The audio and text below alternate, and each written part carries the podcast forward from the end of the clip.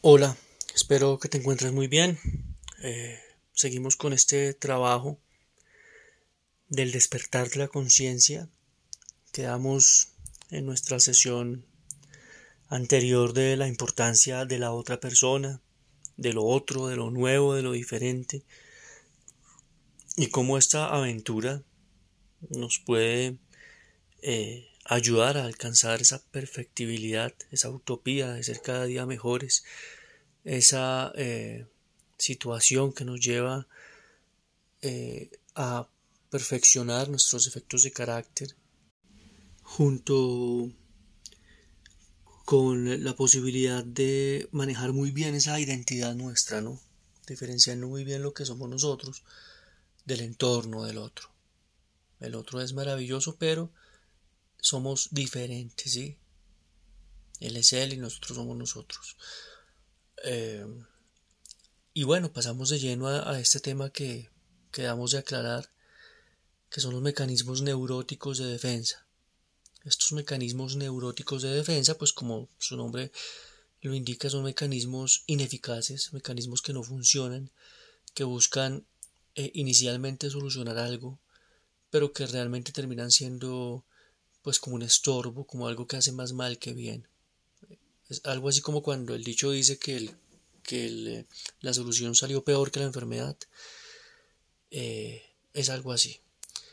También estos mecanismos neuróticos de defensa hacen referencia eh, a una tradición que proviene del psicoanálisis.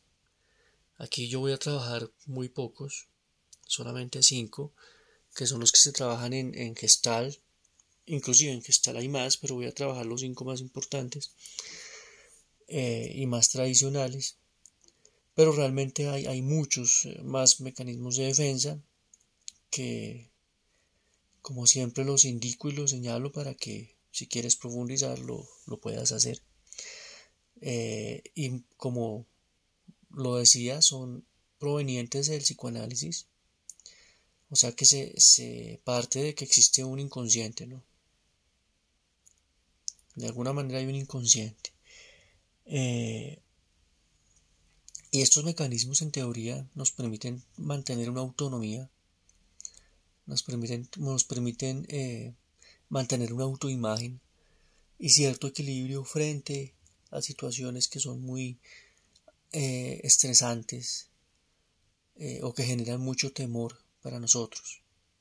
Pero vuelvo y repito, la cura a veces es peor que la enfermedad nos, nos quitan fluidez, genuinidad, nos restan espontaneidad y, pueden volverse como un estorbo.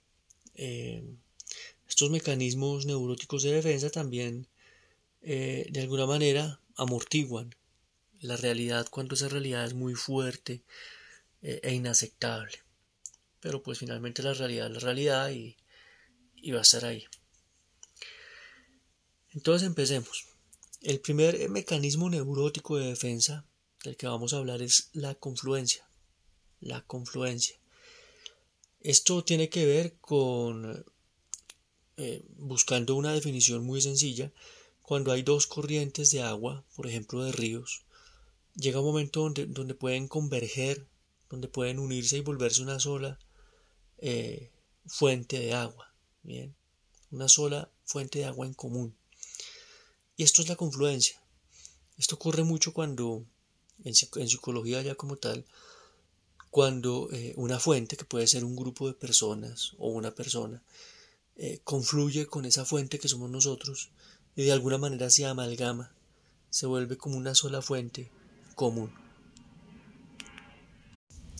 Y cuando ocurre esto, pues inevitablemente se borran las fronteras del yo, del self, con la otra persona, con el exterior y de alguna manera como que se considera que todos pensamos igual. Esto pasa mucho en los grupos, en algunas eh, ideologías, grupos religiosos, eh, lo, que tiene que ver con fanatismo, ¿no? Eh, político, deportivo, de consumo, moda. se borran esas fronteras del self y llega un momento donde pareciera que todos pensáramos igual se pierde, eh, por ejemplo, en, en, la pareja, en la relación de pareja, cuando no se sabe manejar muy bien la identidad, se pierde esa identidad y llega un momento donde ya no se hace contacto con, uno mismo, sino que solamente eh, se piensa en, en la relación o en la otra persona y se pierde la individualidad. Como decía, esto es muy evidente en los totalitarismos, en ideologías eh, donde se pierde la libertad y donde se, ejerce un, poder por medio de el ser o el grupo al que le otorgamos el poder, un poder que anula nuestro poder individual. Eh, refería yo también que esta confluencia también es muy evidente en la adolescencia, por ejemplo, cuando paradójicamente el adolescente en búsqueda de su identidad eh, se vuelve uno solo con ciertos grupos eh, de modas, de ideologías, donde se pierde esa individualidad. Y bueno, seguimos con estos mecanismos neuróticos de defensa. El segundo es la introyección. Introyectar, que es como, como comer, ¿no? Es incorporar actitudes, creencias de uno o de varios individuos. Eh, lógicamente esto se hace si nos hemos sentido identificados con ellos. Esto lógicamente ocurre mucho con figuras de autoridad. Padres, lógicamente, papá, mamá. O también eh, personas muy importantes en la vida, ¿no? Líderes religiosos, líderes políticos, ideológicos. Eh, y decía que es como comer, ¿no? Esto Fritz Perls, el creador de la terapia gestal, eh, lo relaciona mucho con, con el comer, es como si comiéramos algo sin masticarlo, sin procesarlo.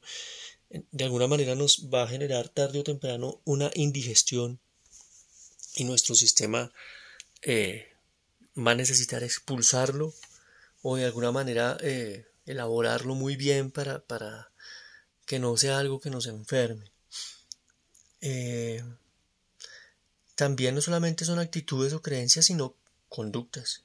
Bien comportamientos como tal que son introyectados, asimilados de personas o grupos, muchas veces, vuelvo y repito, sin discutir, sin discernir, sin interpretar, sin analizar, sino eh, eh, esto ocurre mucho, vuelvo a, las religiones, ¿no? Cuando hay discursos que son dogmáticos, esto es verdad porque sí, eh, pues no se está analizando, no se está interpretando, no se está discerniendo, nos volvemos también totalitaristas, nos volvemos eh, fundamentalistas cuando tomamos un texto eh, religioso. Y, es así porque sí, así sea un mito, pero no este mito es así. Y, es una manera de introyectar sin masticar, de comer sin masticar. Eh, también es la manera como juzgamos a otras personas y sobre todo a nosotros mismos. Introyectamos esos discursos de nuestros padres, de la cultura, de los líderes, etc. Y de alguna manera, como están dentro de nuestro sistema, los usamos para juzgarnos a nosotros mismos y socavar muchas veces la autoestima. Eh, casi siempre, pues decía, lo repito, eh, estas introyecciones tienen que ver con líderes muy importantes, miembros importantes de la familia y también tiene que ver con, madurar, ¿no? Yo creo que cuando maduramos, eh, parte natural de, madurar es buscar nuestra identidad, buscar lo que somos nosotros, nuestro sello personal. Eh, suena sencillo, pero no es tan sencillo. Cuesta trabajo. Y es muy común ver cómo la gente empieza a hablar igual que su líder, a expresarse igual que su líder, a caminar, a comportarse igual que su líder, eh, o, que su, o que la persona que admiran, ¿no? Esta persona famosa que admiran. Eh, y vuelvo y repito, la madurez también implica buscar quién soy yo realmente, en estas introyecciones. Eh, y esto de madurar pues tiene que ver también con hacerse responsable eh, de, lo que uno origina, ¿no? Muchas veces eh, con la introyección eh, ocurre un extremo, ¿no? En psicología siempre decimos depende porque es que ese depende tiene que ver mucho con el equilibrio. En la introyección, la persona puede hacerse responsable de lo que surgió en el ambiente, ¿no? De algo que es de mi papá o de ese líder religioso, de, de otra cosa. Yo me hago responsable y yo digo es que yo pienso así cuando de pronto, o yo actúo así, o yo soy así cuando de pronto no. ¿Mm? E, e, es, es, no está equilibrado, ¿sí? Como que todo es culpa mía, como que todo, no. Esto aquí hay un desequilibrio. Bien. Ahora vamos a hablar de la proyección. En la proyección es todo lo contrario. En la proyección tendemos a decir que, que, que no es culpa nuestra, que todo es culpa desde el entorno de los otros y no asumimos esa responsabilidad. Vuelvo y repito, hay que tener un equilibrio. Tenemos un porcentaje de responsabilidad y el ambiente, el otro también tiene un porcentaje de responsabilidad y pues ese porcentaje va a ser mayor o menor de acuerdo a la circunstancia. Por eso hay que tener un discernimiento, una interpretación, un análisis, un juicio de una persona pues madura. En esta proyección eh, se, atribuyen a otros virtudes, defectos, creencias que realmente son, son es nuestras, ¿no? Y esto tiene esto va muy relacionado con la autoestima, ¿no? Si yo pienso que soy valioso, que soy eh, una buena persona, que soy leal, que soy digno de confianza, probablemente voy a pensar que las otras personas también lo son. Pero si todo lo contrario, si mi autopercepción, si mi autoestima es baja, y considero que soy un ser desleal, eh, eh, un ser, no sé, que, no, que no merece respeto, lo, lo voy a proyectar en otros. Bien y voy, a decir que los otros no merecen respeto y tampoco son dignos de, amor ni de lealtad, etc. Eh, también podemos en, esa proyección eh,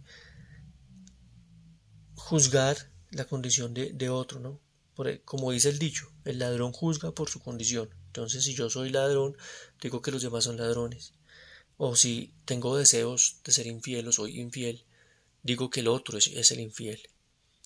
Eh, o ver esos efectos en los otros y castigarlos cuando realmente yo tengo esos efectos. Ocurre mucho con los hijos, ¿no? Eh, y vuelvo y repito, hacemos responsables al ambiente de lo que en realidad es nuestro. O por lo menos, así, si puede que el ambiente tenga eso también, pero por donde deberíamos empezar es en nosotros.